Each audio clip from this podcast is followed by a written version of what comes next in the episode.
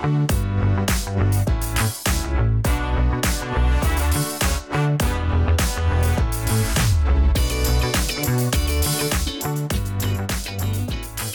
迎收听杰的不错，这个我觉得不错，我是杰。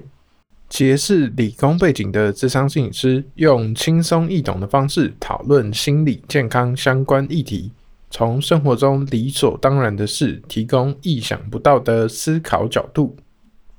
啊，最近那个 Spotify 哦，开始有那个年度回顾，就会跟你说，哎，你这个这一年听了多少的音乐啊，或者是 Podcast。然后我就有收到一些，不管是我们的听众或是朋友，把他们的 年度截图传给我，就是说，哎，你看，啊，截的不错，是我听最多的 podcast，他有列前五名啦，所以就说，哎，我们节目其实是他收听的前五名，或者我们节目这边后台其实也看得到啦，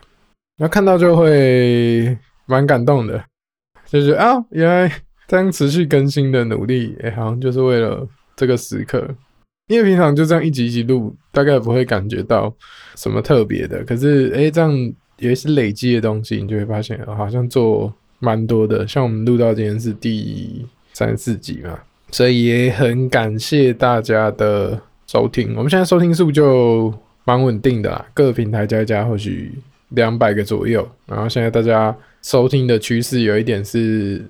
以前都蛮分散的哦，以前一个礼拜七天，可能每一天。听的人不会差太多，然后现在有一个趋势，就是大家都是礼拜三一出就刚刚听完，然后就没事干了，然后就等下个礼拜三这样。我自己这样做了三十几集哦，我其实也一直在思考说，我跟这个节目的关系，或者这个节目对我的你讲意义吗？是什么？就当然大家想得到的，我可能都想过嘛，就是诶既然这个我有兴趣，我是不是应该要多做一点？或是有人做节目可能会。想说哦，这个可不可以当成一个职业？那你说这些我没有想过吗？也不是没有啊，当然会想。可是我自己后来找到比较平衡的方式，就是等于说要去做一个红的节目好了，可能那种切入点或是选题就要比较劲爆。可是那又跟我的个性不太一样。诶，我跟大家讲过吗？看一个什么古阿莫，他在分享怎么介绍。制作节目的心态，他说：“哎、如果你做一个节目，然后你只关心你自己，哎、红不红，或者是收听数多少的话，那你其实不是想要做这个节目，你只是想要变红跟赚大钱而已。那当你这样觉得的时候，的节目就不会好听嘛。我们讲 莫忘初衷，或者你发现你的目的是赚钱的话，其实赚钱有更好的方式啊。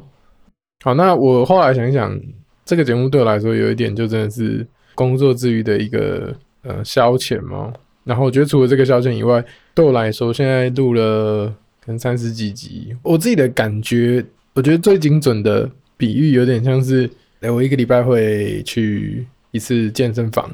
就它对我来说是一种呃负重训练，就这件事情它本身可能会花一点力气，但也没有讨厌，甚至有一点喜欢，可是要做的时候会觉得。哦，好懒哦，好烦哦，不想去。啊，你也知道这个东西长期可能对你来说是好的。但你说你固定都是健身，不管是啊身材有没有改变，但你会变得比较健康嘛？那我自己觉得做这个节目，我自己听前面的节目啦，或是我还没有做节目之前去上别人的访谈，我其实也会明显感觉到，不管是我的可能口条。或者以前我可能久久就做一个内容，写一篇文章，但现在因为我每个礼拜都要写一集的内容，所以我好像可以比较快速的完成这件事情。或者大家应该还记得我前几集在讲说，我被讲含卤蛋含卤蛋，啊，到现在应该不太会。现在就算我自己听也觉得不太会含卤蛋了。或者我觉得对我自己出去演讲也蛮有帮助的啦。就现在去演讲啊，现在表达上，不管是说那些。赘字，或是怎么样讲，可能别人会听得懂。因为每次录音就好像有一个想象的观众的感觉，那我觉得这些对我来说都是蛮大的帮助。所以我之前本来讲说啊，不行，这样太超了，我可能要有空录一些库存什么的，但后来其实都没有。那我在想为什么？我后来想想，应该就是哦，因为这个东西对我来说就像是上健身房，就每个礼拜练一次，效果最好。你一个礼拜去运动三天，然后之后三个礼拜没有运动，跟你每个礼拜都去一天，大概是每个礼拜一天的效果最好嘛。所以我猜会变成这样，也跟这个有关系啦。那当然很感谢大家的呃收听啊，我也会想要好像在这个过程里面啊慢慢的进步。那如果这个过程里可以带给大家一些收获的话，也会让我更有动力坚持下去。哎，就有点像好像去讲健身房，如果像是你去健身房，然后怎么你每次去健身房，我们就会捐出几百块给家福基金会之类的感觉，那你就会更愿意去嘛。好，那如果像我这个每个礼拜的一种自我负重训练，可以帮到一些人的话，让我更坚持下去，就有点像是一种互惠的感觉。所以大概就这样，我们节目大概就会用这样子的节奏进行下去。我真的是非常感谢各位，不管是提供的建议，或是回馈，或是这一些。啊，今天这集很好听诶，呃，今天这个很有趣，这样的可能只是小小的回应，或是按个赞，其实就。会让我觉得蛮温暖的啊。那这个礼拜想跟大家分享的，哎，这有点像是时事议题哦。咨商的保密，最近在咨商圈里面发生一个，好了，也不是事件啊，这样好像发出了什么事，但其实不是，就是在很最近哦，就这个礼拜是十二月一号，立法院三读通过心理师的拒绝证言权。哦，那拒绝证言权是什么？我先跟大家解释一下，就法官，哎、他如果要调查一些案件的时候，他会传唤证人嘛。那我们每个人都其实有作证的义务，就基本上只要法官要传唤你的话，你就必须来作证，而且你不能说谎，这是法律规定的。可是呢，大家听起来这就超怪的嘛。所以其实刑法里面有规定说。啊，如果法官想要传唤证人，但你具有以下的身份的话，你可以拒绝作证。一个就是哦，你因为你跟当事人之间的公务关系，你必须保密啊。第二个是业务关系，然后第三个是啊自身利害关系，然后第四个是你跟当事人有特殊之亲属身份。就像哎、法官不会让你大义灭亲，这样子太残忍了。那这些你说业务相关的保密义务，它就有列在那个刑法第一百八十二条里面。原本的版本是，诶，如果证人是医师、药师、助产士、宗教师、律师、辩护人、公证人、会计师这些，你跟当事人有这些相关的业务往来的话，你可以拒绝作证，对吗？这就蛮合理的。诶，这些职类如果可以作证的话，可能会。你想破坏某一些跟当事人的关系，但听到这里你就觉得很奇怪啊！就哎、明明心理师 就是一个跟秘密工作的职业，对吧？我们其实承载了很多当事人的秘密，可是我们竟然没有包含在这个拒绝证言权的范围里面啊！所以最近就修改了啊，把心理师加进去。那你说实际上这个好像是改之前，他可能会有怎么样的状态？好了，就有一些东西真的是。像个案的秘密啊，他跟你讲说，哦，我有偷东西，我有外遇，好了，那个案可能就是带着这些困扰来找你嘛。可是如果哦，后来反正查案你查到了，啊，就是有谁有可能知道这个事情是真的还假的？那如果心理师需要去做这个证的话，那他的条文是这样写啦：除经本人允许外，你就可以拒绝当证人。那如果像好，假如我的个案是被害人好了，啊，他是被受害的那一方。啊，外遇啊，或者哦，我们要去跟法院说哦，我鉴定他的一些精神状况，我看到什么，那这当然可以啊。可是有时候如果是那种，欸、我的个案就是，好、他他是被办的那一个，他是加害方啊，他有外遇，他有偷东西。啊，说实在，这个跟我没关系啊，就是我的工作是治好这个个案的心理困扰嘛。可是当我们之间，哎、欸。他好，他有案在身，但他又必须提心吊胆的，他可能会不敢说真话，或者你说你要查这个东西，你有很多很多的管道可以去查嘛，你不一定要从我这边呐、你要查有好多种方法，但是可能能支持他的就只有诶、我心理师本人而已。那你还把个案最后可以支持自己的这一条路给堵掉的话。其实很不适当的，所以就把这拥有拒绝证言权的职务类别，而且把心理师给补上去了。那我可以想象啊，就这刑法然后又一百八十几条这种，这大概是蛮古早的法律嘛。你看里面还有什么宗教师，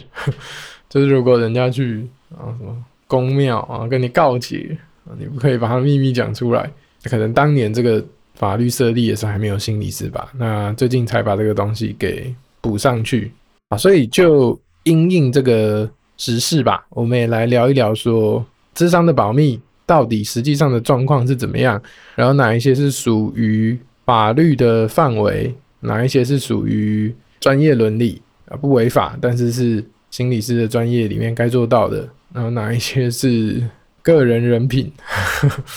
但那个线都不是这么绝对的嘛，这之间都有一些模糊的界限。那我也就各个不同的地方跟大家讨论一下。好，那第一个层次就是法律嘛，法律大概就是啊，有句话叫做“法律是道德的最低标准”，所以不违法不见得是啊，我也没有违法，你可以怎么样？那心理师不能把人家秘密讲出去，这个东西有没有法律的规定？是有的哦，《心理师法》第十七条就写说，心理师或其职业机构人员。对于因为业务而知道当事人的秘密，不得无故泄露啊！这个法律是这样写的啊，所以他没有写死哦，就是不是只要对方的秘密一曝光，就是心理师犯法了。好，如果你有说得过去的原因的话，那不算违法，就不得无故泄露嘛。好，那那个现在法律规定的可能有原因是什么啊？我们在第一次咨商大概就会跟个案讲说。你在咨商里面跟我们讲的东西，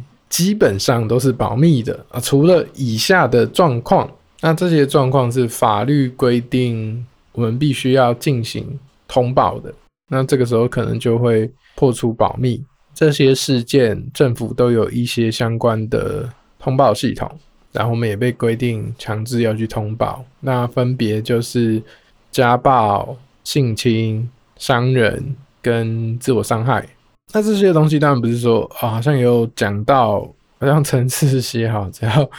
呃看见黑影就开枪。我们心理师要去评估这个事情的真实性或是危机性嘛。就像个案说，好，我好想要去，哦、他真的很白目诶，我真的想砍他。好，这个你就想说，好，这是一句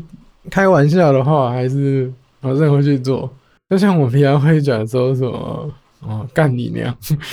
之类的，好了，好，那没有人真的意思是如此嘛？那我们的工作，心理师的工作就是听懂个案语言真正的意思，所以我们的评估也不会是，啊，听见有相关的关键字就说哦不行，没没犯规，这个要去通报，我们就会真的评估说，诶、他是不是真的有你讲啊家暴、性侵、伤人、自我伤害这些实际的可能性？我如果觉得他真的蛮有可能要去捷运砍人哦，他有一些。明确的计划，那我可能就会跟他说，欸、我可能必须要通报。那这些你说破除保密或通报，它对职场影响什么？它基本上就会破坏信任嘛。对，我信任你，我跟你讲我的秘密，结果最后我好像自己却遭殃或是带来麻烦的这种感觉。那这些东西为什么当初要设计这个通报机制？它它有一点像是在保护当事人的感觉啦。你说像这种。家暴、性侵好了，他的这个通报是为了，假如他现在就是在这个危险里面，可能他家里面的人就是打他，或是那个他会遇到那个伤害他的人，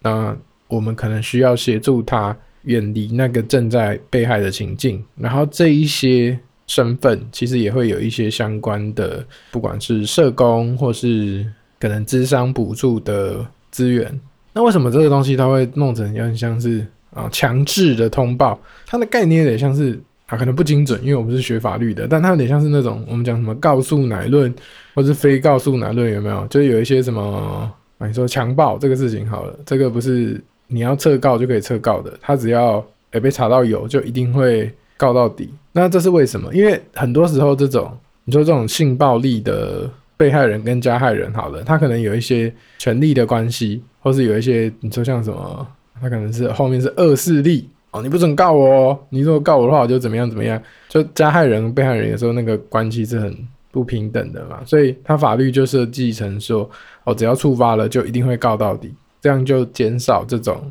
好像他因为被强迫而没办法或是不敢去提告的事情。那我觉得通报有点像是这样啦，就当我们知道这样的状况，而且它是在一个不管是说那个权利不对等，或是那个危险是很及时的，就像我知道可能啊我的个人去伤害人，或甚至是我知道他有实际要去自杀的风险的时候，我们可能就会必须要破除这个保密。除了这上述的四类，其他好，就算有违法好了，也不是我们会需要通报，或是那个就是像我们前面讲智商里面的保密嘛，这些东西当然有它的一些前因后果跟去查案的需求，但它不是智商规定我们一定要通报的啊。像我可能我 个人说好偷东西好了，或者 maybe 有一些使用一些成瘾药物，或是啊红灯右转，啊，这种就没有什么好通报了嘛，它没有。我们讲这种立即的伤害性，那在某种程度底下，也就不会破坏我们这个工作的框架啊。那实际上我们会跟个案讲啊，就是如果这个事情有要保密的话，我也不会好像，哎，我在那边听到一个秘密，然后我知道说，哦，这个是要通报的。然后今天可能智商结束后，我听到关键字，我也觉得，哦，这蛮有可能的，我就自己跑去通报了。基本上我们一定会跟案讲说，哦，这件事情是需要通报的，那后面可能会经过什么流程？我们的考虑是什么？其实这些做法有一些弹性，怎么样对你来说是啊损害比较小的？就这个东西不是我想要破坏我们的关系，某种程度这是为了保护你。那么最常遇到可能是自杀相关的吧？就他个人自己大概知道最近情绪状态不太好，那他也是自杀的，他自己也觉得是高风险，所以他会来自杀，但同时他也会觉得。哎、我不想让我的家人知道这些事情。可是他同时也可以理解，哎、作为一名心理师，确实会担心他的生命安危。就他现在就是急性期嘛，所以像这样，我们可能就会跟个案讨论说，那如果你之后有类似的状况，你觉得我们可以怎么处理？那你你说大概这四种好了。我第一次跟个案见面，我大概不知道他有没有这些东西，可是他大概知道嘛，或者我从他的主诉大概就可以。哦，大概猜一下啊，哪一些可能会擦到边？就算他也没跟我讲，我也会先跟他好像预告一下。我说，假如啊，假如有一天你真的是有一个自杀，然后你就是坐在五楼，那那时候你觉得我可以怎么做？我们知道他是还没有发生之后，我们先讲好怎么样，你比较可以接受嘛？那我说，如果你不想让你家人知道的话，那是不是我就可能直接报警？如果遇到类似的状况的话，那去那个相关的地址，我就不要联络你的。紧急联络人啊，这样你觉得 OK 吗？哦，他就觉得 OK 嘛？他可以理解说，诶，这个通报其实是为了我的安危着想。可是同时，我也不是不希望你通报，可是通报这件事情，我害怕会有一些我想不到的麻烦。所以我们怎么样让这个保护个案这件事情可以被满足，但同时又不要那样造成个案太多的麻烦？这些事情就是在这个保密跟通报的时候会需要讨论的。好，那除了这个要通报的事情以外，还有什么状况是跟这个咨商的保密，或是会需要告诉别人个案的事情，不是无故的泄露，是有原因的泄露？呃，有几个部分啦。第一个就是智商就是一个医疗行为嘛，那每一个医疗行为一定会有医疗记录，所以我们讲，我们每一次个案来智商的话，我们的诊所一定会留下。然后他要来，然后他大概谈了哪一些，就是像大家去看医生会有一个那种啊，只有医生看得懂的字 写的医疗记录嘛，啊，这个会有啊，这当然会是保密的，可是他就是会有一个记录在那边。那其他的状况可能是，诶，如果你是使用一些补助的资源好了，哦，可能好，如果像我讲，诶，如果有是自杀，呃，有补助自杀人，那心理师也要去协助评估说，哦，这个人他。自杀的意念到底怎么样？他的危险程度怎么样？可能要写一个报告。那这个可能就会让第一次让个案知道，就是诶、你要使用资源，这个资源的话，可能他会有一些相应的需要提供一些你的资料。那你觉得有没有哪一些东西是你绝对？因为那那如果没有讲好，我可能就会照我的意思写嘛。但如果他有特别提到，那哪一些东西可能我不想让别人知道，或者我提哪一些就好，哪一些不要写。那我觉得也 OK，我们两个之间有讨论。那这个东西也是你讲会需要，你好像把我们在职场里面知道的一些东西让第三方知道，但是就会是以一种而不是这么细节，但同时也可以满足这个需求。像我们讲之前，如果没有那个拒绝证言权，那法院需要我们作证要提供一些资料的时候，我们也不会把我们真的跟个案在职场里面讲那些东西这么巨细靡遗的讲出来，就是我们可能就会讲我们的评估，然后他有怎么样的状况啊，可能他有创伤，可能他有 PTSD 什么的，那我们不会讲说那一些在职场里面跟我们讲的那些细节。那还有一种可能是这个智商是第三方付费的，就可能妈妈带小孩来智商，那妈妈会觉得说，哎、我付钱啊，你至少知道我让我知道我小孩的状况嘛。你说这个不合理吗？也也没有不合理。那这个跟保密要怎么拿捏？我想这个东西可能我们第一次也会跟个案就讨论，或是啊，本来就算没有讲好，但当家长希望可以讨论或是提供的时候，我们也会说，哎、那是不是可以让我先跟孩子讨论一下，就是到什么样的程度可以告诉你，或是我们可能会让家长知道说，这个事情可能不是呃永远不让你知道，只是我们现在还在智商的前期，呃，我跟这个孩子建立信任感是蛮重要的。如果当他在很前面，他其实都还没有跟我之间有信任的时候，他就有一个担心，是我里面讲的东西可能会被。妈妈以不知道什么样形式知道的时候，那就这个人是我爸妈派来的，这个人是跟我爸妈一国的，他反而会不敢讲。那这对他的治疗其实是会有不好的影响的啊，对嘛？那钱是你付的，这样子你花钱花的 CP 值不好，你也不开心嘛。所以我可能可以答应你的是，欸，如果他状况有比较真的不好的话，那我可能会像我们前面讲那种。就预警或是通报的概念会告诉你。那如果评估状态好，OK，那个比较是他个人的一些东西，可能，哎、欸，我跟他厘清完，他可以自己告诉你，或是你可能可以试着放心一些，等这个关系比较稳定的，我们再一起讨论可以怎么样让这些事情。你说有时候家长是想了解孩子的状况，我们就知道怎么跟他沟通嘛。那真的比较完整的，或甚至我们让孩子自己去跟家长讲，那也是一种。好像沟通的练习，而不是好像心理师去当那个传话的人，或是那个啊廖北啊，这其实就也蛮影响智商关系的嘛。然后在提供这些资料的时候，我们基本上都会去遮蔽一些可辨识的资料啦，就可能什么学校你就写啊叉叉高中，然后可能会化名，报告也不是单次谈的什么，而是会一个摘要的，就是哦他的情绪可能。以前有比较大什么什么事件，所以造成现在怎么样怎么样，然后经过几次之后，他的啊情绪的自我照顾，然后还有那个啊创伤反应也比较下降，类似这样子比较像嗯评估性的东西，既达到我们提供这个报告需要的满足的一些不管是行政上或者法律上的需求，但同时又把这个提供对咨商关系或是个案的伤害降到最小，这样。那所以前面讲的东西大概就是我们讲法律跟专业伦理之间的一条线。就法律它写的很简单，它就是说，哦，心理师不可以无故泄露个案的秘密，哦，就这样啊，法律就这样一句话。那像我后面讲那些，哦，我们要怎么样做的漂亮，呃，可以达到这个目标，但同时又既不违法，然后又最小程度的。影响智商关系跟伤害个案，我觉得这个就是一个不管是心理师专业能力或是专业伦理的一个范畴，因为每一个状况都不太一样嘛，或者这个智商还在进行中，或者已经结案好久了，怎么样都会有一些不同。第三个角度就是我刚才最后讲的，好，既然好，它也符合法律啊，法律要符合没有很难啊，对吧？那最低标准，然后专业伦理就是好，你做的也不能说你错，就如果要开一个。智商专业伦理的会议的话，也不能说你怎么样。的第三个就是我标准人品啦，就是个人做法不太一样。好，讲到这边，大家可能会想到一些，就是啊，对啊，我有时候看到一些可能书或者一些粉砖，他会讲一些个案的故事。那甚至有一些是大师嘛，大家有没有听过那个欧文亚龙？他很常写他跟个案的一些故事，然后是世界最顶尖的 治疗师之一。那所以把个案的事情讲出来，它不是个天条嘛？因为我们讲前面都有一个但书，是只要个案同意就可以。个案同意 OK，可是真的有必要性吗？我稍微讲一下欧文亚龙他的状况好了，他就是一个反正很有名的心理治疗师，然后他也很常写他跟个案的故事，甚至他的书里面也有在聊这些事情。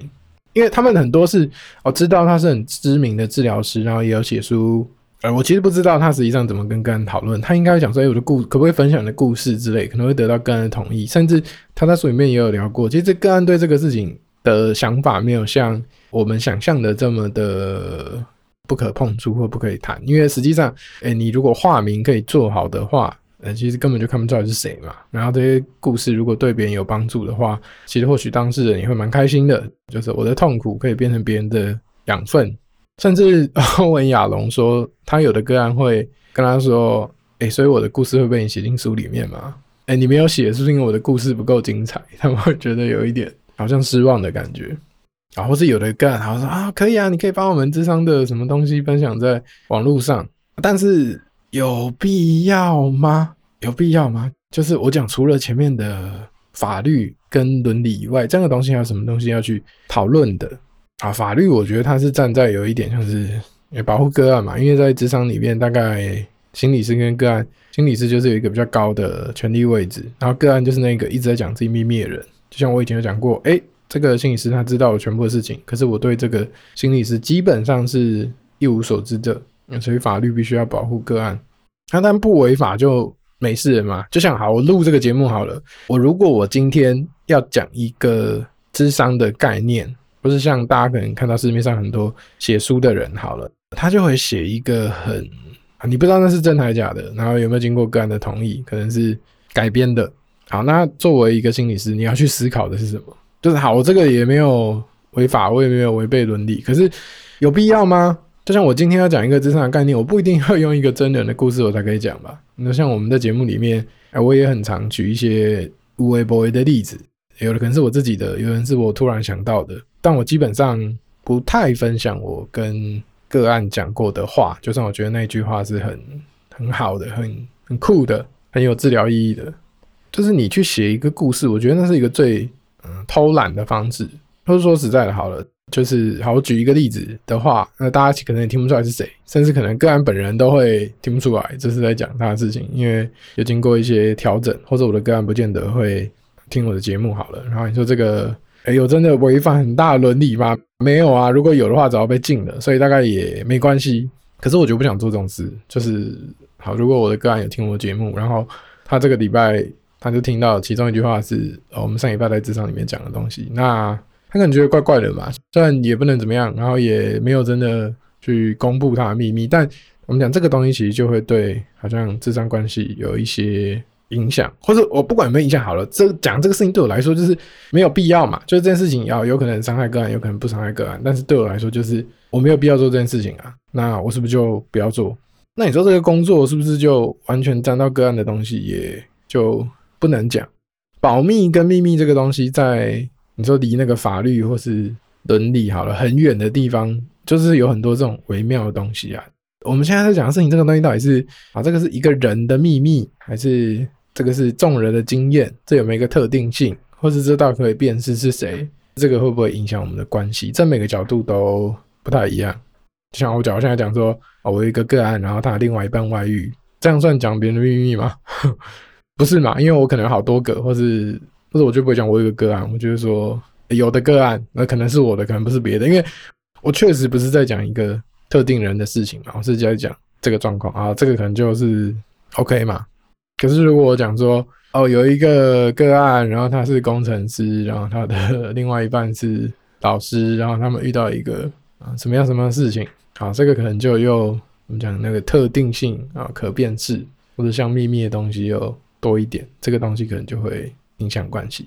那有一些东西是，哎、我们在咨商室里面发生的事情，可是那不是个秘密，它就是一个。经验，那这个可能就可以讲，那个东西就有点像是啊、心理师的工作经验，而不是个案的秘密啊。例如有时候我们咨商里面啊发生一个有趣的事情，我可能就会哦跟朋友或是什么 身边人提一下，或者想好像